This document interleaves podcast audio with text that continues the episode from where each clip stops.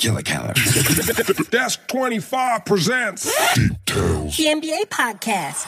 Cast, cast, now, say hello to your nerdy and sometimes funny friends, Rupert and Mark. Give it up for them, people. Nächste Runde NBA Deep Tales, wo wir heiß laufen wie Zach Levine und Janis Antetokounmpo mit Rupert und Marc. Marc. Bevor Heute wir richtig ohne Alkohol. Bevor wir richtig heiß laufen, nochmal eine Frage zu dir, wenn wir schon beim Thema heiß sind. Oh Gott, warum ist das jedes Mal so? Ich soll dich fragen, von Hamburg Towers Legende Oliver Eckert, wann deine Hose mal wieder geplatzt ist. Ich hatte tatsächlich keinen Fauxpas mehr in letzter Zeit. Ich spiele spiel auch keinen Basketball mehr, deswegen muss ich mir darüber keine Gedanken machen. Jetzt, Ja. äh, Stattdessen schnack ich mit dir schlau über Basketball. Die Hosen sind so breit geworden. Na, oder vielleicht bin ich auch selber so breit geworden, wer weiß das schon. Na gut, das, aber würde, zugenommen- das würde die Hosen enger machen. Na, aber zugenommen habe ich auch nicht in letzter Zeit, deswegen. Nee, Doch, das stimmt. Du ja die- siehst jetzt nach wie ja vor die grandios Weihnachts- aus für 43 Jahre. Wirklich gut gehalten. Aber jetzt kommt ja bald die Weihnachtszeit, da nehme ich bestimmt auch nicht zu, da mache ich keine, mache mir keine Gedanken. Da fällt mir ein, wir wollten eigentlich erst noch kurz einen Schlenker zu Luka Doncic machen, wenn du schon Ja, wo wir bei zunehmen sind, oder was? Na, also wo wir bei zunehmenden Zahlen sozusagen sind. Genau. Was hältst du denn von der Recent Hot Streak? Huh. Oder überhaupt von seinem Saisonstart? ich weiß gar nicht mehr, ob man es noch eine Recent Hot Streak nennen kann, ob man, ob es einfach das New New in der NBA ist, das der neue Standard, dass Luca jeden Abend Walking Triple Double ist, 40 10 ist oder wie es in seinen Statistiken im Schnitt ist, 30 10 9. Ja. Also völlig geisteskrank. Was ich davon halte, ich glaube, Luca ist jetzt wirklich in der Liga angekommen. Ist für mich auch kein Zweitjahresspieler, ist für mich eigentlich ein Fünfjahresspieler, da er schon davor so viel Erfahrung in der Euroleague hatte, in der ACB hatte, kein klassischer Rookie letztes Jahr gewesen und offiziell 20 ist, aber wahrscheinlich vom Basketballalter her 23, 24, 25. Das Gruselige daran, er kann sich körperlich natürlich noch ein bisschen entwickeln, noch ein bisschen durchtrainierter werden, Athlet, an seiner Athletik arbeiten, wird das Spiel noch weiter lernen, in seinen Facetten den Dreier besser treffen. Aber das, was er jetzt schon produziert und wie er vor allem ein Winning Player ist für die Mavericks, also keine leeren Statistiken ablegt, das ist, also die Zahlen, die er abliefert, sind Zahlen, die wurden in seinem Alter bislang nur von einem Spieler vorgelegt und das war LeBron. Und das ist Aber eine auch nicht in der ziemlich- gleichen Extreme. Genau, Also das, zum Beispiel- genau, wenn ich habe jetzt Gut, geguckt, er was halt Winning over Replacement anguckt, angeht, Pl Box plus Minus, sowas. Hat halt auch das sind Zahlen, genau, als LeBron zu der Zeit hatte. So noch genau, das sind Zahlen, da kommen die beiden sich sehr nah. Das ist schon ein exklusive, exklusiver Kreis, in dem sich Luca Legend befindet. Klar, man muss abwarten, wie langlebig er ist. Letztes Jahr hat er auch einen kleinen Dip gehabt, Ja. so nach der All-Star Break, auch gerade was die Wurfquoten betrifft. Schauen wir, wie fit er dieses Jahr ist, aber Also ich glaube jetzt die letzten, absolut ich Top glaube die 3 letzten, MVP-Kandidaten im Moment. ja, also die letzten vier oder fünf Spiele lassen sich wahrscheinlich auf Dauer nicht so replizieren, außer er ist halt James Har- Harden Marathonmann 2.0. Ich denke, er tut der Liga unglaublich gut. So, jetzt auch in internationaler Hinsicht, weil gut, Dirk ist weg, sozusagen. Das war jahrelang der Vorzeige internationale Superstar in gewisser Art und Weise. Auch sehr interessant, dass er jetzt auch wieder in Dallas gelandet ist. Mark Cuban hat neulich über ihn gesagt, wenn ich mich zwischen meiner Frau und Luka Doncic entscheiden müsste, wen ich sozusagen, ob ich mit der einen verheiratet bleibe oder den anderen resignen kann, hat er gesagt, dann seht ihr mich bald beim Scheidungsanwalt. Wow. Ich meine, das ist halt, wir wissen, dass Mark Cuban gerne über die, Schlänge, äh, über die Stränge schlägt, aber ich meine, es sagt viel darüber aus, über einen 20-Jährigen. So, ich glaube, er ist Das sagt auch viel über Mark Cuban aus. Klar, aber über, also jetzt so vom Game her natürlich, er ist in gewisser Art und Weise, Ja- also ähnlich wie James Harden. Ich glaube auch nicht, dass er sonderlich verletzungsanfällig ist. So, über eine lange Sicht gesehen. So, also es wird sich halt noch zeigen, aber ich denke so, ich glaube, dass es auch eine ähnliche, also so, so dass Harden sozusagen sein, seine Blueprint ist. Ja, finde ich das ein sehr guter Vergleich. Luca ist auch nicht super schmächtig gebaut, also er kann auch ein paar Hits einstecken. Ja. Und er ist nicht der Spieler, der jeden Angriff zum Korb zieht und dort viel einstecken muss, sondern der auch mit Cleverness sich Also seine, seine freien Spots findet, der auch von der Dreierlinie gefährlich ist. Genau, er hat halt das Floater-Game, also das Midrange-Game hat er in gewisser Art und Weise auch. Sieht man häufig genug, dass er den Spin-Move antäuscht und einen Fadeaway-Jumper nimmt oder all solche Geschichten. Das sind, also ich meine, er hat halt ein, All- ein, ein jetzt schon Old Man's Game in gewisser Art und Weise. Und das ist halt etwas, was sich sehr gut auch für den Lauf der Karriere irgendwie, er muss sich halt nicht großartig umstellen, sein Spiel neu erfinden jedes Mal. Ich glaube, es wird dauerhaft so die nächsten vielleicht 10, 12 Jahre so weitergehen können. Also was er mit dem Mavs momentan macht, ein Team, in dem Porzingis noch nicht wieder ganz der alte Porzingis ist, sollte er es werden, wovon ich eigentlich ausgehe. Also jetzt gegen Ja. Houston war wieder der alte Porzingis Genau. in gewisser Art und Weise. Ne? Plus wirklich nur Rollenspieler, Rollenspieler, die sehr gut passen.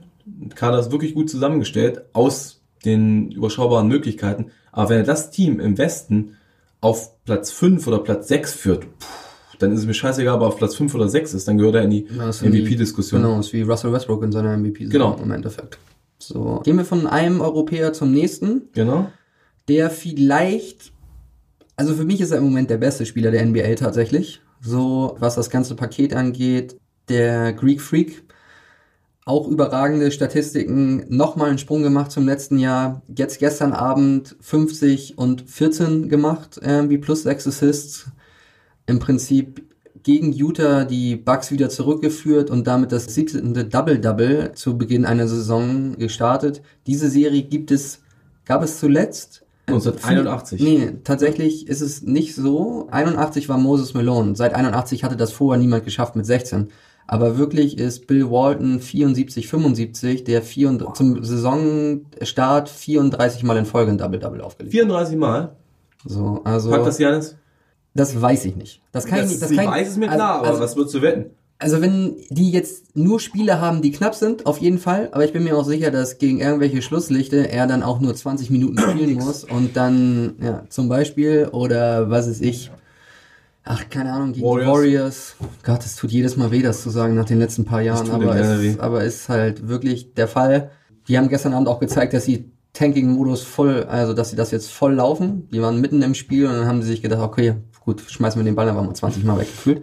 Nein, aber um auf Janis zurückzukommen, das ist, also den Sprung habe ich nicht erwartet. Also es liegt auch daran, dass er jetzt den, den Dreier besser trifft. Also seit Dezember letzten Jahres schießt er über 30 Prozent, aber er ist halt kein Catch and Shoot. 32 Prozent, genau. Kein Catch and Shoot, sondern er hat immer dieses eine Mitteldribbling dazwischen, was im Moment auch egal ist, weil alle anderen so viel Respekt vor seinem Zug zum Korb haben. Wenn sie zu nah dran sind, kann er auch in Ruhe das Dribbling noch nehmen, um den richtigen Setshot dann zu nehmen. So, ich glaube, da wird es in den Jahren auch noch wei eine weitere Entwicklung geben, aber ich habe ein bisschen Angst. Die Liga tut mir echt schon ein bisschen leid. Also ich meine, Bill Simmons hat es irgendwann mal gesagt, das ist ein Spieler, den man unbedingt mal live sehen muss. Ich habe den das Glück bisher noch nicht gehabt. Mhm. Aber ich kann mir das auch vorstellen, das ist so ein bisschen Basketball von einem anderen Stern. So wie man sich, also es ist halt wie, wie wenn man LeBron sieht. Ich habe einmal LeBron live gesehen und das ist einmal so, okay, ein Dribbling von der Mittellinie und es ist auf der anderen Seite ein Dunking. So, und so ist das bei dem halt genau auch. Und manchmal habe ich das Gefühl, dass er auch nur mit 80% spielt, weil es ihm sonst so einfach ist. Er hat auch laut eigener Bekunden erst 60 Prozent seines Potenzials realisiert. Ja. Also ob das jetzt so ganz stimmt, weiß ich jetzt nicht genau. Also bei der Körperstruktur weiß ich nicht, was da noch mehr passieren soll. Also wenn ich dich sehen mag, dann muss ich mal sagen, angesichts deiner Möglichkeiten habe ich den Eindruck, du hast 108 Prozent deines Potenzials Noch nicht ausgeschöpft? re- realisiert und bin immer schwer beeindruckt, wie du das trotz deiner ganzen Limitationen so hinkriegst. Ah, Ich hasse dich. Mama hasse ich dich wirklich. Aber ist schon, ist schon in Ordnung. Ja, Janis und Luca, schöner Punkt von dir, schöne Überleitung. Wenn es PER, Player Efficiency Rating, ist keine perfekte Statistik. Nein, und gerade heutzutage nicht mehr. Es sagt uns trotzdem zumindest in Ansätzen aus, ob ein Spieler gut ist oder ob ein Spieler nicht gut ist. Also ich nehme zum Beispiel sehr, sehr gerne Plus, Minus und PER zusammen. Mhm. Tatsächlich, um mir wirklich ein Bild zu machen, weil manchmal Real plus so- minus oder dieses Real Plus äh, Minus. ja. Also manchmal sind es halt einfach so Situationen, wo ich denke, okay, der hat an dem Abend nichts getroffen und seine Statistiken und die der P, also Player Efficiency Rating ist dadurch ein bisschen runtergegangen. Aber auf der anderen Seite sieht man dann, okay, die haben trotzdem mit ihm auf dem Feld ein Plus 25 gehabt. So, ne? Also ich sehe das immer in Relation. Ja. Deswegen eine Statistik ist für mich bei den Advanced Stats meistens nicht ausschlaggebend. Mhm. Man muss natürlich in den Kontext einordnen. Jedenfalls, die beiden besten individuellen Saisons laut PER werden momentan gehalten von, LeBron James und Michael, nee, Michael Jordan und ich glaube, Platz, bislang Platz 1 war irgendeine Chamberlain-Saison. Okay. ich dachte, war bei Jordan den Statistiken, 1 die gewesen und Chamberlain wäre Chamberlain hat zwei, irgendwie die zwei ersten, dann kommen Ah, okay. Jordan, Steph und LeBron irgendwie. Mhm. Momentan aber Platz 1 Giannis Antetokounmpo, Platz 2 Luka Doncic. Die beiden besser als jede PR-Saison, die es bislang gegeben hat. Wie gesagt, keine perfekte Statistik, aber es zeigt uns doch, in welchem historischen Ausmaß die beiden gerade produzieren. Ja. Aber auch, nicht will nicht sagen One-Man-Shows, aber die Team, bra Teams brauchen es von den beiden derzeit dringend. Ja, so Bei ja Milwaukee gesehen. Middleton ausgefallen, ansonsten keine wirkliche zweite Option von Bledsoe hätte ich nicht viel und Dallas Porzingis eher eine Noch nicht, noch nicht kein, noch kein Ja, sie sind noch nicht das Mörder-Duo, was man sich so in Zukunft hoffen kann. Also ich denke, gegen Houston hat man gesehen, da ist auf jeden Fall Fortschritt da, auch von Porzingis Ja. Seite. Sie verstehen mehr miteinander zu spielen. Aber Janis ist einfach eine Maschine. Also eine Einmann-Abrissbirne, was wirklich halt interessant ist. weh, ja. ne? Bei Janis anzusehen. ist interessant wieder, wie wird das in Playoffs funktionieren? In der Regular Season sehe ich niemanden, der ihn stoppen kann. Wie wird es in Playoffs, wenn Teams die Toronto-Strategie nutzen, eine Aber niemand Wand gegen ihn, nein, aber es hat niemand Kawhi, außer die Clippers. Und das wäre dann wirklich nur ein potenzielles Finals-Matchup oder, wir kommen später zu, Semifinal-Matchup. Genau. Äh, traust Toronto nicht zu mit Pascal Siakam? To das Toronto, was Joel also- Embiid gestern bei sagenhaften null Punkten gehalten hat. Ja. Also, ich will nicht sagen, dass ich es ihm nicht zutraue. Ich glaube, es ist aber noch nicht so weit, weil Kawhi ist einfach noch eine andere Art, also ein deutlich massigerer Spieler noch. Und das ist der ein, einer der wenigen, die halt auch körperlich mit Janis mithalten können, die sich nicht einfach so schieben lassen. Siakam ist da noch nicht. Vielleicht ist er in zwei, drei Jahren da, wenn der Körper sich weiter so entwickelt, wie er es jetzt hat. Aber ich sehe das für Toronto noch nicht. Und außerdem, der Spieler wird auch schlau. Der ist super. Also ich meine, der hat ein Ja, unglaubliches, ist was, was unglaubliches würde. Spielverständnis. Giannis unglaubliches jetzt gegen. Kawhi. Und die Entwicklung zu sehen, ja, deswegen hätte ich es auch gerne anstatt Load Management, hätte ich es ganz gerne gesehen in der Saison, ohne dass ich jetzt nochmal wieder auf dem Load Management, weil ich verstehe schon, wo die Leute herkommen. Darüber werden wir uns auch irgendwann nochmal unterhalten, wenn es nochmal wieder Mhm. Extra richtig voll also, Load Management. Ja. ja, weil es wird wieder in der Saison passieren. Irgendein Primetime-Game werden wieder zwei, einer von beiden Stars wird irgendwie sitzen oder einer von irgendwelchen Stars. So, aber Janis ist, keine Ahnung, ich weiß nicht, mit wem ich den vergleichen soll.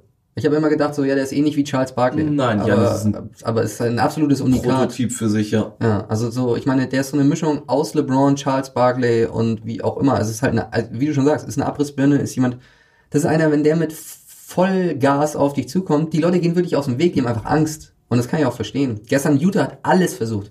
Die haben Donovan Mitchell gegen ihn gestellt, Double Team, Joe Ingles und Rudy Gobert waren plötzlich da, dann irgendwie Royce O'Neal, glaube ich, hat da die meiste Zeit irgendwie versucht.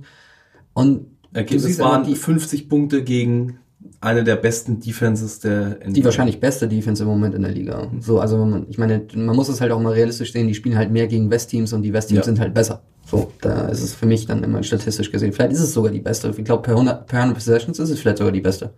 Mhm. Aber das sind so, also ich meine, da, da sieht man halt einfach die Stärke und was ich bei ihm irgendwie, also jetzt abgesehen von den Playoffs, aber dann, wenn es auch wirklich darauf ankommt, so einen Run zu starten, das Team zurückzubringen wie im dritten Viertel, da macht er einfach, glaube ich, acht oder zehn Punkte bei einem 15-0-Lauf und die anderen beiden assistet er noch. So, also das ist auch für mich der Part, wo Janis wirklich einen Sprung machen musste und auch gemacht hat im Playmaking, dass er wirklich ein kompletter Spieler wird, der ein Spiel auf so unfassbar vielen Ebenen beeinflussen kann, wie das beispielsweise LeBron kann, durch das Playmaking auch. Ja. Und das ist bei Janis deutlich besser geworden, sechs Assists im Schnitt. Gut, die kompletten Assists-Zahlen sagen auch immer nicht alles, weil wenn der Spieler jeden Angriff den Ball in der Hand hat, dann werden sich die Assists von alleine aufzählen, aber auch Assistrate, Assist-to-Turnover-Ratio, alles Werte, die bei Janis besser geworden sind, auch einfach der Eye-Test belegt. Das sind nicht nur die puren Statistiken, sondern man sieht, dass er clevere Reads macht und auch gerade wenn die Defenses Walls gegen ihn aufbauen, bessere Pässe spielen kann. Also die Entwicklung, die ich aber auch noch dazu sehe, ist in dieser Saison, das liegt wahrscheinlich auch daran, dass es die zweite Saison unter Budenholzer ist, aber zum Beispiel, der ist halt nicht so, er gibt den Ball ab und steht in der Ecke. Hm. So, also jetzt, das soll nicht heißen, ich weiß, was äh, James Harden für eine offensive Last zu tragen hat, oder auch Westbrook ist jemand, der halt gerne dann einfach rumsteht und genau sich das die beiden. Namen, die mir in den Kopf kamen. So, LeBron macht das auch. Ja. So, das ist aber auch, der Mann ist seit der, das ist die 17. Saison. Der jetzt ist fast so alt wie du. Ja, deswegen, also im Prinzip ist er also, ja, fast der gleiche Jahrgang. Mhm. Ist, ist auch jedes Mal immer unangenehm, wenn ich das sehe und dann, dann gegen mich sehe. Aber dazu ist einfach, also der ist halt auch abseits des Balles gefährlich. Also jetzt, da geht es aber auch nicht nur um, ich stell den Block und krieg dann den Abroller und kann den Dunking machen, sondern der macht schlaue Reads auch abseits des Balls. Wenn sein Gegenspieler schläft, ist er Backdoor weg. Und dann ist der Ball halt in, in, ins Korb gestopft und wahrscheinlich im, im Parkett manchmal habe ich das Gefühl, ob das ein standfest genug ist, wenn der Typ stopft. So, aber man sieht eine Entwicklung auf allen Ebenen bei ihm. Ich denke auch, okay, am Anfang der Saison ist er häufiger mal rausgefault. Ich glaube, er hat jetzt langsam verstanden, okay, ich kann mir nicht alles leisten, so auf dem Level bin ich vielleicht noch nicht, dass die Rests doch auch ab und zu immer noch mal hingucken. Ich glaube, er verteidigt mittlerweile auch ein bisschen schlauer, als er letztes Jahr gemacht hat.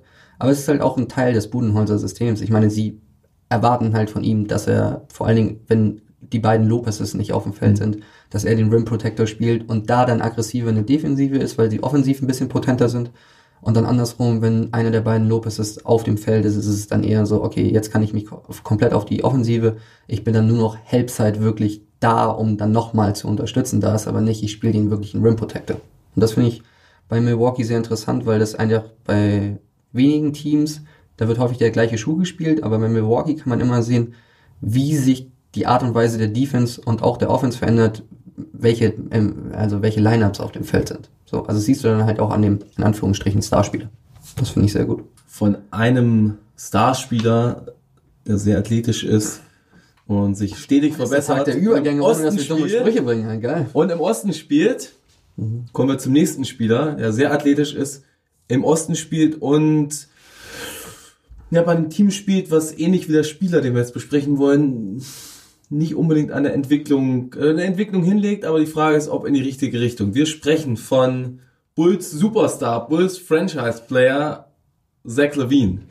Zach Levine, der jetzt best, zweitbeste Dreierschütze in einem Spiel der NBA-Geschichte mit 13 Stück, zusammen mit Steph Curry auf Platz 2, hinter lediglich Clay Thompson, der 14 Dreimal geschafft hat.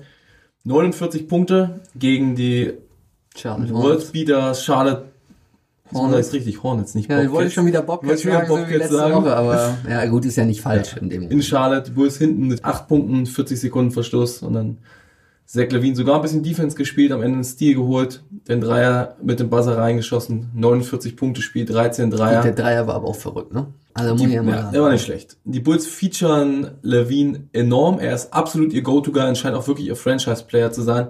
Während Laurie Markkanen, der Finisher, und Wendell Carter Jr. ein bisschen links und rechts liegen gelassen werden. Ist aus deiner Sicht das eine richtige Entscheidung der Bulls, so stark auf Levine zu setzen und Markkanen und Carter Jr. zu Komplementärspielern zu degradieren? Nein, auf gar keinen Fall. Also für mich ist es nicht die richtige Entscheidung. Erstmal, weil, also ich, ich denke, dass Levine echt, also auch offensiv einen Sprung gemacht hat. Er nimmt zwar immer noch ganz, ganz viele wilde und unsinnige Würfe, so, aber er hat einen Sprung gemacht. Die Entwicklung ist da. Problematisch Was siehst, das du, halt. was siehst du für eine Entwicklung? Ey? Also ich denke, dass also er ist schon ein bisschen schlauer geworden, so was darum auch geht jetzt irgendwie so, okay, wie kriege ich meinen Wurf dann irgendwie dann auch wirklich los und es wird noch ein guter Schuss, so dass ich, früher war immer so, ich habe mir jetzt diesen Spot ausgesucht und da nehme ich den Schuss. Jetzt ist es ein bisschen so, Ballhandling ist besser geworden. Tatsächlich, okay, der Mann ist nicht der große Assist-Spieler, ich weiß jetzt gerade nicht genau, wie viel er hat, aber er sieht seine Gegenspieler häufiger irgendwie, äh, seine Mitspieler häufiger mal und kann sie auch mittlerweile einsetzen. Es kommt nicht häufig vor, wie gesagt. Der ist halt ein Gunner, ist einfach so, wird er auch immer bleiben. Deshalb halte ich es halt nicht für richtig, weil er ist jetzt keiner, der einfach das Spiel, wenn er nicht, wenn er seinen Wurf nicht trifft, beeinflusst er das Spiel auf keiner anderen Ebene für mich. Und das ist etwas, was für mich ein Franchise-Spieler halt ausmacht. Und nur weil er viele Punkte macht, ja, der ist eine Show, der kann unglaublich, also immer noch trotz der Kreuzbandverletzung einfach ist, der ist halt jemand, der einfach unglaublich fliegen kann, der förmlich levitiert in der, in der, in der Luft. Das finde ich, also es ist halt für mich als nicht athletischen Menschen sehr beeindruckend. So, und es macht auch Spaß, ihm zuzugucken. Aber ich sehe immer nicht unbedingt, weißt du, die brauchten 49 Punkte von ihm, Career High, um wirklich Charlotte zu schlagen. Okay, Charlotte hat dieses Jahr bisher schon mal einige Leute stark überrascht, so häufig bei Back-to-Backs, wie mir jetzt tatsächlich neulich aufgefallen ist. Aber ich bin, ich bin kein großer Fan. Für mich ist er ein, ein überragender sechster Mann irgendwann mal. Und wenn er jetzt überbezahlt wird, Ja, so eine so- überragende er er Ben Bench Microwave, so ein bisschen Ja, er Lou ist- Williams-Roller, Typ, der nicht verteidigen kann, oder, aber oder Winnie, kann. oder Winnie die Microwave Johnson, bei den Detroit-Zeiten oder wie gesagt, Jamal Jamal. Crawford. Das sind genau Lou Williams. Das ist das, wo ich ihn eigentlich sehe. Also der könnte für einen Titelkandidaten halt genau diese der Rolle sechste Mann, ausfüllen. genau. Weil der ist defensiv, da ist gar keine Entwicklung zu sehen. Nein, der macht deswegen genau hat die Jim Boyle neulich auch auf die Bank gesetzt in der Crunch-Time, der macht genau die gleichen Fehler. beim Wie als Pick-and-Roll-Coverage nicht das gemacht hat, was besprochen wurde. Hat er auch selber hinterher zugegeben, aber man sieht nichts davon von seinen Ankündigungen, die er im Sommer gemacht hat, also satt hat, dass Leute über seinen Defense trash-talken, er wollte ein guter Defense-Player werden. Erkennst du nichts von. Auch die puren Counting-Stats übrigens, über, erstaunlicherweise, ich hatte mit, bei ihm mit einem Scoring-Sprung nochmal erwartet, sind deutlich niedriger, also von 23,7 auf 21,1 Punkte verschlechtert. Eine Wurfquote aus dem Feld von miserablen 43 Prozent. Rebounds runter auf 3,9 und Assists runter auf 3,8. Turnover dafür hoch auf 3,5. Na gut, das ist nicht unbedingt die beste Entwicklung. Also wie gesagt, für mich ist er kein Franchise-Spieler, Ja. würde er nie sein. Für mich ist er im Prinzip, also in einem, in einem guten Playoff-Team ist er für mich das dritte Rad am Wagen. Mhm. Und also jetzt nicht im negativen Sinne, sondern im Prinzip der, der drittbeste Spieler. Und wenn er wirklich ein Meisterschaftskandidat ist, dann ist er für mich die, ja. dann ist es für Ein mich äh, ein Mann. Sechstermann. Ja. So, das, also ich, ich weiß, dass die Bulls, wenn er dann seinen Vertrag kommen wird, ich weiß nicht, ob es nächstes Jahr oder übernächstes Jahr ist, ihn wahrscheinlich überbezahlen werden, Mhm. was ein Riesenproblem ist, weil dann wird er nämlich seiner Rolle, die er eigentlich spielen sollte, nicht gerecht werden. Weil es einfach zu viel Erwartungen, ich meine, die Erwartungen sind ja jetzt schon da, die Bulls sind seit Jahren einfach ein Schlusslicht oder, oder Kellerkinder, aber meine wirkliche, also das, was ich eigentlich dieses Jahr bei den Bulls erwartet hatte, war, dass, wie gesagt, was du schon erzählt hattest, Mark Hannon und Wendell Carter Jr., jetzt Kobe White ist noch dazugekommen, obwohl der mich auch noch nicht überzeugt hat, wenn ich ehrlich bin, dass die halt mehr gefeatured werden und dass sie sich sozusagen in Anführungsstrichen als Triumvirat das teilen. So die offensive Last. Weil nur so werden die Spieler auch wachsen. Wenn, wenn, wenn du Mark Hannon nur als Pick-and-Pop-Spieler nutzt, das ist halt auch verloren. So, also wo soll die Entwicklung herkommen? Also ich meine, ich sage nicht, dass er Dirk Nowitzki wird, aber er kann vielleicht Dirk Nowitzki light werden. Und so wird die Entwicklung halt nicht, nicht weitergehen. Vor allen Dingen ist es auch so, wenn du die ganze Zeit da immer nur stehst und dir die anderen anguckst und währenddessen, warum sollte der vernünftig Defense spielen, wenn er sowieso schon nicht vernünftig Defense spielen kann, wenn er weiß, dass er vorne sowieso nicht den Ball kriegt? Ich habe es gerade nachgeschaut, die Zahlen bei Markanen, auch die Usage Rate und bei Carter Jr. deutlich nochmal im Keller ge gewesen. Und Markanen ist ein Spieler, der eigentlich gefeatured werden muss, mit dem du auch Pick and Pop spielen kannst. Ein Spieler, den die Bulls kaum nutzen momentan. In keiner Weise, weil Levine lieber ein paar Dribblings nimmt und dann einen unmotivierten Midrange-Jumper nimmt. Carter, der defensiv sehr vielseitig ist, offensiv auch eine, eine ganz nette Chemie mit Markern entwickelt hat, bis beide vergangene Saison immer abwechselnd verletzt waren. Die könnten tatsächlich nämlich auch einfach Big, Big, Big Pick and Roll können genau. die spielen, auch tatsächlich. Aber so wie es momentan aussieht, und gerade wenn die Bulls dann Lawine nächstes Jahr maxen oder Nier maxen sollten, ich fürchte, die einzige Lösung für Markern, pro Markern wäre oder für Kader zu trainen. Weil was, wo soll es für die Bulls hingehen? In welche Richtung? Perfekter Spieler für Miami, Mark Hannon übrigens. Oh, Würde ich einen super Trade Punkt. finden. Ja. Wäre jetzt auch vor allen Dingen als Komplementärspieler für Bam Adebayo. Bam Adebayo, ein ausgeze- genau das, ja. Ausgezeichnetes. Die würden sich halt den Platz nicht nehmen. nein, könnten ähm, aber auch ihre gut Stärken, Genau. weil Adebayo ist ein, also ich hatte das bis letzte Woche, nee, diese Woche, letzte Woche, bis zu Zach Lowe's hier Artikel, Things. ja, die was für ein guter. Passer er geworden Ja, ist. genau. Also ich hatte das gar nicht so auf dem, auf dem Zettel, dann habe ich die halt spielen sehen und dann ist mir das halt aufgefallen. So, also Vom ich hatte da überhaupt wie gar gut nicht, er genutzt werden kann. ja, also ich meine, das ist halt auch Sportsra ist halt, da, da siehst du halt auch den Unterschied. Chicagos Coach, Miamis Coach. Chicagos Coach der Liniensprint laufen lässt. Genau. Da siehst du halt die Unterschiede da, zwischen einem Top 7, Top 5 Coach der Liga und einem, den ich im Prinzip schon. Längst schon den Laufpass gegeben hätte. Aber naja, gut, die Chicago und General Management und sowas, pff, egal. Das Schlimme ist bei Ohne- Chicago immer, wenn man den Eindruck hat, es geht ein Schritt in die richtige Richtung, dann nehmen sie zwei Schritte zurück. Ach, drei. Drei. Also, irgendwie in der Richtung. Also das ist halt, da, also das ist mir neulich irgendwie mal so aufgefallen, wäre irgendwie ein perfekter Frontcourt auch der Zukunft für Miami. Aber die können sich im Moment ja nicht beschweren. Die stehen aber 10-3 oder 10-4, sind Dritter im, im, im Osten. Übrigens meine Prediction, danke. Aber mal sehen, ob die das bis zum Ende durch, Miami. bis sie das durchhalten. Und ich denke, dass Chicago hat, also ich meine, die haben ein Riesenproblem, wenn man ehrlich ist. Also ich meine, ich würde mir das eine Saison angucken, aber wenn ich jetzt Mark Hannon bin, denke ich halt an, nach meinem Rookie-Vertrag auch daran, wie ich da dann irgendwie bezahlt werden kann und weiß selber, dass ich mehr Potenzial hat. Also, also ich sehe halt auch mehr Potenzial Ja. bei dem. Ja, Chicago ein Team, was viele im Osten auf Platz 8 gewettet haben. Okay, jetzt haben sie den 6-12 Saisonstart und sind, sage und schreibe, wie viele Spiele hinter Platz 8 zurück? Eins oder zwei? Eins, das ist lächerlich. Im Osten Orlando momentan 8. mit 6-10, Chicago 12. mit 6-12. Ja, also, aber Die da fehlt, denen fehlt halt ein wirklicher. Superstar, weil die haben im Prinzip Frontcourt, wie du schon sagtest, der Frontcourt der Zukunft, die haben die entsprechenden Komplementärspieler, die brauchen aber jemand, der, vernünftig, der sie vernünftig einsetzt. Ich sag dir eins, äh, Doncic in dem Team, jetzt zum Beispiel, als schlechtes Beispiel, also jetzt oder als gutes Beispiel, wie auch immer, oder selbst Trey Young in dem Team. Die wären von der Entwicklung her, die würden vielleicht nicht mehr Siege auf dem Konto haben im Moment, aber die wären von der Entwicklung für die Zukunft auf jeden Fall einen Schritt weiter. Definitiv. Thema Zukunft. Marc. In Zukunft, frühestens ab Saison 2021, 22, gibt es gravierende Änderungen eventuell in der NBA muss noch vom Board of Commissioners durchgesetzt werden und von der Spielergewerkschaft.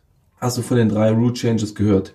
Ja, also ich habe mich jetzt nicht super derzeit damit beschäftigt, da ich mit einem Bein schon im Urlaub stehe. Da kommen wir gleich auch nochmal zu. Ihr könnt Mark in Teneriffa übrigens finden, falls ihr ihn sehen wollt. Ja, das könnt ihr. Und dafür haben wir aber eine schöne Vertretung für mich gefunden. Das ist der Herr, der letzte Woche da war. Der wird dann mich vertreten, Basch Tomaszewski. Die Rule Changes sind also etwas, was ich schon seit Jahren irgendwie, also es ist jetzt nicht so, dass, also vor allen Dingen, was ich halt sehr interessant ist, Playoff Reseeding. Das ist jetzt nur angegeben für ab dem Western Conference Finals, dass dann zum Beispiel die beiden, Ja, soll ich also jetzt, wie war das noch? Das die ersten, Genau. ja genau, die also ersten, im Playoff, es gibt drei Änderungen. Zum einen ein Mid-Season-Tournament, was vorgeschlagen wurde. Zum anderen das Playoff Reseeding ab der dritten Playoff-Runde, sprich den Conference Finals, sowie ein Entertaining as Hell Play-in-Tournament am Ende der Regular Season. Mm, Um das von dir angesprochene Reseeding erstmal anzusprechen. Ich finde, das ist von den drei Vorschlägen mit Abstand der beste und auch komplett folgerichtig und, und wichtig. Nach wie vor acht Conference-Plätze pro Playoff-Runde, einmal im Osten, einmal im Westen. Die ersten beiden Runden werden ganz normal in zwei Conferences ausgespielt. Nach den ersten beiden Runden haben wir nicht mehr die Eastern Conference und die Western Conference Finals, wenn das durchkommt, sondern es wird neu gereseedet. Sprich, die vier Mannschaften, die noch dabei sind, werden gerankt. Wer hat in der Regular Season die meisten Siege geholt? Und dann trifft Team 1 auf Team 4 und Team 2 auf Team 3, logischerweise. Was bedeuten kann, wir könnten West-West-Final haben, wir könnten dann East-East-Final haben, je nachdem, wie die Mannschaften gerankt sind. Komplett folgerichtig, also es ist ein Schritt in die richtige Richtung, ist für mich immer noch nicht konsequent genug, weil ich würde 1 bis 16 setzen, warum nicht? Also warum noch Eastern Conferences und Western Conferences in der heutigen Zeit? Aber gute Entscheidung, ist ein deutlich spannenderes Format und wir haben endlich nicht mehr solche Situationen wie beispielsweise 2018, wo die Western Conference Finals Golden State gegen Houston eigentlich die vorweggenommenen NBA Finals sind, bevor dann die Cavaliers sich sweepen lassen. Und das haben wir eigentlich seit einigen Jahren, will nicht sagen in mehr als 50 Prozent der Fälle, aber doch relativ häufig, dass eines der Conference Finals schon das vorweggenommene Finale ist. Und das willst du einfach nicht. Du willst eine gewisse Spannung aufrechterhalten. Spannung ist auch der Punkt bei der nächsten Idee, dem Play-in-Tournament, was es am Ende der Regular Season geben soll. In dem Fall die Idee, die ersten sechs Teams pro Conference sind sicher für die Playoffs qualifiziert. Die Plätze sieben bis zehn spielen die letzten beiden Teams aus. Der siebte trifft auf den zehnten in einem One-Spiel Knockout-Game, der achte auf den neunten.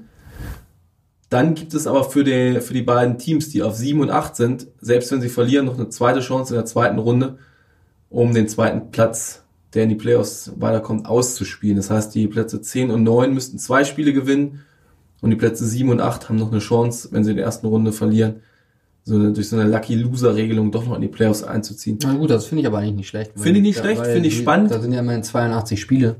Also wenn du da halt den besten Rekord hattest, finde ich schon, dass du noch eine zweite Chance verdient hast. Das finde ich sehr gut. Was ich schwierig finde, wenn du nämlich wirklich einen gravierend besseren Rekord hast in den 82 Spielen, sagen wir fünf, sechs Spiele besser bist als siebter, als der zehnte und hast dann einfach eine Bad Stretch und verlierst zwei Spiele und bist nicht in den Playoffs und irgendein 36, 46 Team oder im Osten 27, 55 Team kommt in die Playoffs. So, du hast eh schon in der ersten Runde manchmal sehr, sehr langweilige Sweeps, 1 gegen 8 und 2 gegen 7. Und das könnte natürlich noch schlimmer werden. Andererseits sehr, sehr spannend. Wir hatten vor zwei Jahren das Duell 8. gegen 9. Minnesota gegen Denver im direkten Duell am letzten Saisonabend, was in der Overtime für Minnesota entschieden wurde. Das war natürlich ein derbe spannendes Spiel. Ja. Und auch ein super Spiel. Ja, sowas Ja. haben wir jetzt definitiv. Das war damals ein kompletter Zufall durch den Spielplan und so wie die Ergebnisse ausgefallen sind. Das hätten wir jetzt garantiert.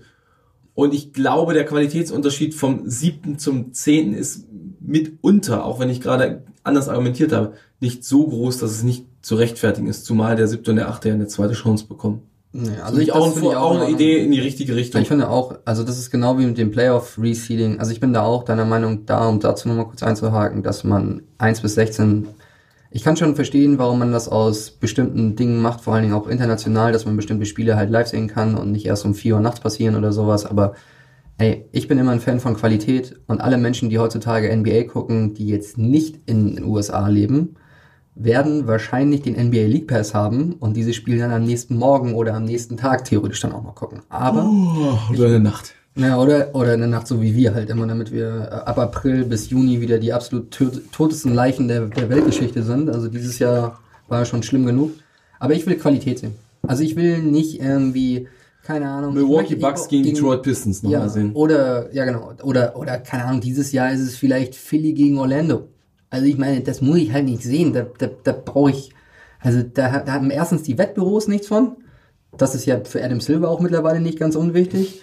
Dann haben die Zuschauer nichts davon, weil das, okay, dann ist da vielleicht mal ein Lucky, Lucky Win dabei. So, dass sie den im ersten Spiel überraschen. Aber Qualität setzt sich da immer durch. Aber ich hätte lieber dann sowas, keine Ahnung, Westbrook und Harden spielen gegen Kyrie und Durant vielleicht im nächsten Jahr, weil die beiden da die Teams noch nicht so ausgereift sind. Aber du hast dann halt in der ersten Runde schon echte Hammer-Matchups. Und das hast du bisher halt nicht. Und das finde ich halt, also die erste Runde ist, war in den letzten Jahren gebraucht, vor allen Dingen, weil du halt sieben Spiele hast mittlerweile, also eine mögliche Serie. Ja, das kann dann immer mal spannend sein, weil du schon, wie gesagt, Bad Stretch oder sowas. Aber im Endeffekt sind die ersten zwei, drei Teams grundsätzlich immer durch in der ersten Wirklich spannend sind fünf meistens immer nur fünf oder 4 sechs. gegen 5. Ja. Und wann hatten wir zuletzt eine Sieben-Spiele-Serie oder wir hatten eine multiple Sieben-Spiele-Serie? Wir hatten letztes Jahr Denver gegen San Antonio. Wir hatten aber eine ungewöhnlich hohe Anzahl an Vier- und Fünf-Spiele-Serien. Ja, und das finde ich halt, und das würde sich dadurch, glaube ich, eher ändern. Und vor allen Dingen wäre es auch interessanter auch für die zweite Playoff-Runde. Also ich finde, das ist ein Schritt in die richtige Ja. Richtung, das will ich auch nochmal sagen, aber ich finde das, also mir geht's halt nicht weit genug. So, dann dieses Play-In-Tournament, Ist Klar, übrigens, das wenn ist ich immer kurz einhaken kann, dieses Jahr, auch wenn man allein auf die Tabelle guckt, hast du wieder einen massiven Drop-off an beiden Conferences. Du hast im Westen die Plätze 1 bis 6, die wirklich stark von starken Teams besetzt werden. Dann hast du 7, 8, Minnesota, Phoenix mit 9, 8 und 8, 8 Bilanzen, wo es keine kompetitiven Erstrundenserien gäbe. Und im Osten auf 7 hast du ein Brooklyn-Team, was ziemlich kopflos wirkt. was aber ohne Kyrie wieder ohne Kyrie ist. wieder spe- Ja. spielt, so Und wie du hast Nacht wieder, aber Platz 8 einfach kompletter Trash. Orlando, Washington, Detroit, wer auch immer da mit seiner 37% Siegebilanz Ja, an den Playoffs also ich sehe das halt auch nicht, irgendwie, dass das irgendwie, also auf Dauer sollte das halt geändert werden. So, dann, um wie auf, auf das Play-In-Tournament zu kommen, ja, Knockout-Games sind immer geil, das sieht man halt auch, also da muss ich dann den Vergleich halt zum Baseball irgendwie ziehen, wo es dann diese Wildcard-Games gibt, wo dann halt ein, ein Spiel alles entscheidet. Und das finde ich, das, das macht richtig Spaß, sich das anzugucken. Ich meine, man kann von Baseball halten, was man will, aber ich finde es zum Beispiel super interessant, weil eben dieser Knockout-Charakter gleich da ist. Und das ist bei solchen Spielen halt auch. Also ich meine, da ist die Playoff-Atmosphäre vielleicht schon ein bisschen früher da. So, weil wenn du mal die letzten Jahre die regulären Saisons gesehen hast, okay, dann geht's halt vielleicht mal zwischen acht und neun, aber eigentlich ist es häufig eine Woche vorher schon vorbei und die letzte Woche der, oder die letzten zwei Wochen der Basketball-Saison kannst du dir eigentlich gar nicht angucken.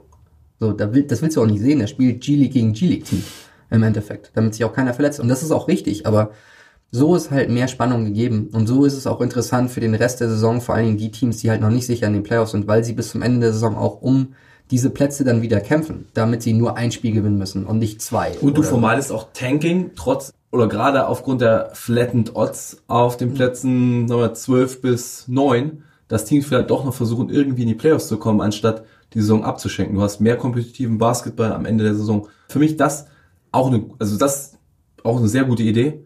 Bill Simmons hat wieder gesprochen, Ja. ja. nur in der Basketballgruppe. Und was ist jetzt mit dem Midseason? Ja, das ist für mich keine gute Idee.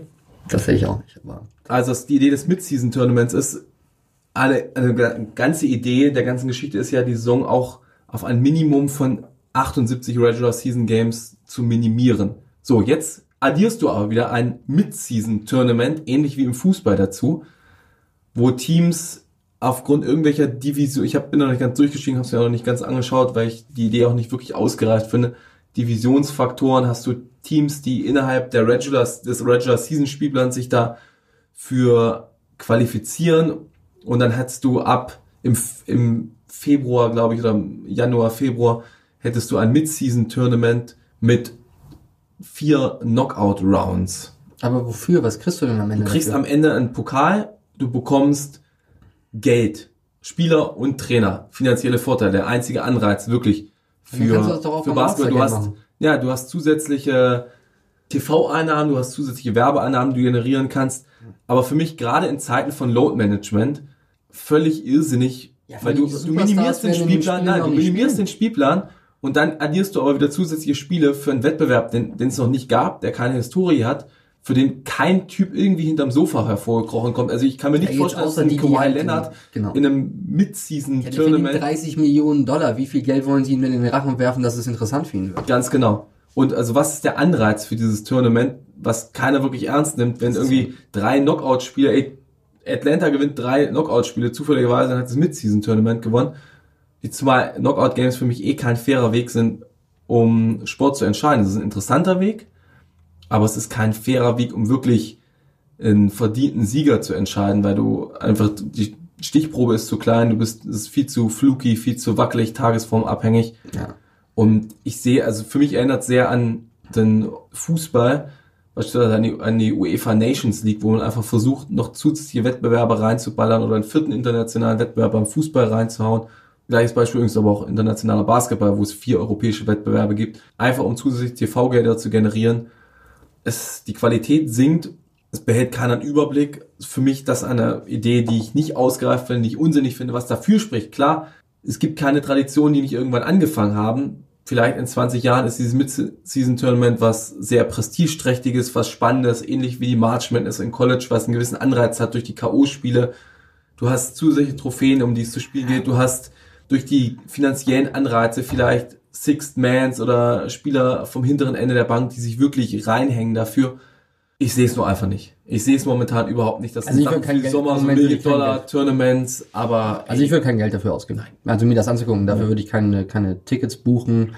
Dafür würde ich keine Zeit verschwenden, um mir das anzuschauen, weil wie gesagt, also ich glaube, dass einfach die Superstars da nicht mitspielen werden. Warum Nein, sollen wenn du wenn du spannend machen willst, dann machst machen wirklich einen Pokalwettbewerb draus, was ja seinen Reiz hat, zum Beispiel DFB-Pokal, wo auch zweite Liga, dritte Liga und Amateure mitspielen. Addier die G-League dazu, tu von mir aus, die NBA will immer expandieren, irgendwelche mexikanischen, australischen, europäischen Teams dazu, machst einen, machst einen viel größeren Wettbewerb. Ja, aber auch das, Das, ist passt halt aber nicht mit internationalen Stars. Spiel, Spielplänen nicht. nicht. Aber das passt, passt auch für die Stars nicht. Ja. Das ist halt extra dann Verletzungsrisiko und sowas. Und wenn du wieder was machst, irgendwie nur Spieler unter 25 oder nur Spieler bis zur dritten Saison, dann wird's wieder uninteressant, dann ist es wieder ein G-League-Tournament. Also für mich raus damit. Ja, also die Idee sehe ich auch irgendwie nicht wirklich. Also es ist so, nee, gefällt mir einfach nicht. Ist jetzt auch nichts etwas, wofür ich irgendwie nachts aufstehen würde, um es mir anzugucken. Ja. So, dann gucke ich lieber March Madness. Also das gucke ich auch super Jetzt gerne. haben wir die alten sowieso- Männer gesprochen, neue Ideen, weg damit, alles muss so bleiben, wie es ist. Aber ey, ich erwische mich zum ersten Mal, dass ich wirklich so klar gegen eine neue Idee spreche, aber Ja, aber ich, würde jetzt Sinn. prinzipiell mich nicht aus, also ich würde mich da nicht gegen sträuben, wenn ich jetzt sagen würde, okay, das ist sichergestellt, dass dann vielleicht irgendwelche Regular Season Games davon wegfallen und dass das dann genauso ist, dass es halt ein Anreiz auch für die Superstars ist zu spielen. So ist es, wie du schon sagst, für mich einfach nur, okay, ein weiterer Grund, einfach Load, Manage zu, äh, Load Management zu betreiben. In, in Europa hast du eine Historie von Pokalwettbewerben im europäischen Fußball. Ja. In, oder allgemein im Fußball. In den USA hast du nicht mal beim Fußball zusätzliche Pokals. Du hast in den USA einfach nur Championship or Bust. Und das seit 60, 70, 80 Jahren in einem Land, wo es wo wirklich Wert auf solche Traditionen im Sport gelegt wird. Ja. Ich kann es mir am besten wenig vorstellen. Ja, vorstellen kann ich es mir auch nicht. Und was ich mir auch nicht vorstellen kann, ist, dass die Zeit schon wieder rum ist. Ja. Naja, dann müssen wir halt, also wie gesagt, die nächsten zwei Wochen werde ich mich in den sonnigen Urlaub verabschieden. Und Rupert wird sich dann hier mit Können die Herrn aber Thomas- zuschalten, ne? Tomaszewski, ja, keine Ahnung. unserem Ich- Equipment. Ich weiß, ich weiß, das könnten wir theoretisch machen. Wir können das nochmal besprechen. Aber Na gut, dann wirst du so, also du bist ohnehin schon betrunken. Nee, auf keinen Fall. Das ist sozusagen mein Detox, meine Detox, zwei Detox-Wochen. Äh, muss ich euch alle nicht den ganzen Tag ertragen, dann kann ich auch theoretisch äh, dann auch mal ohne Alkohol leben. Oh, ich bin gespannt. Nicht nur theoretisch, sondern auch praktisch. Ansonsten ist für mich noch zu sagen, see you nerds. Danke, dass ihr mir alle einen schönen Urlaub wünscht. Wahrscheinlich nicht, also was ihr mich eher hasst bei diesem trüben Wetter, was hier in Deutschland im Moment herrscht, aber das ist mir auch relativ egal, wenn ich ehrlich bin. Hauptsache, ihr hört wieder bei der nächsten Folge rein, weil da wird es bestimmt auch wieder interessant, wenn Rupert und Tomaszewski sich hier betteln. Thomas Das- Schenki. Thomas Schenki. Dann werden wir einfach mal schauen und ansonsten See you nerds!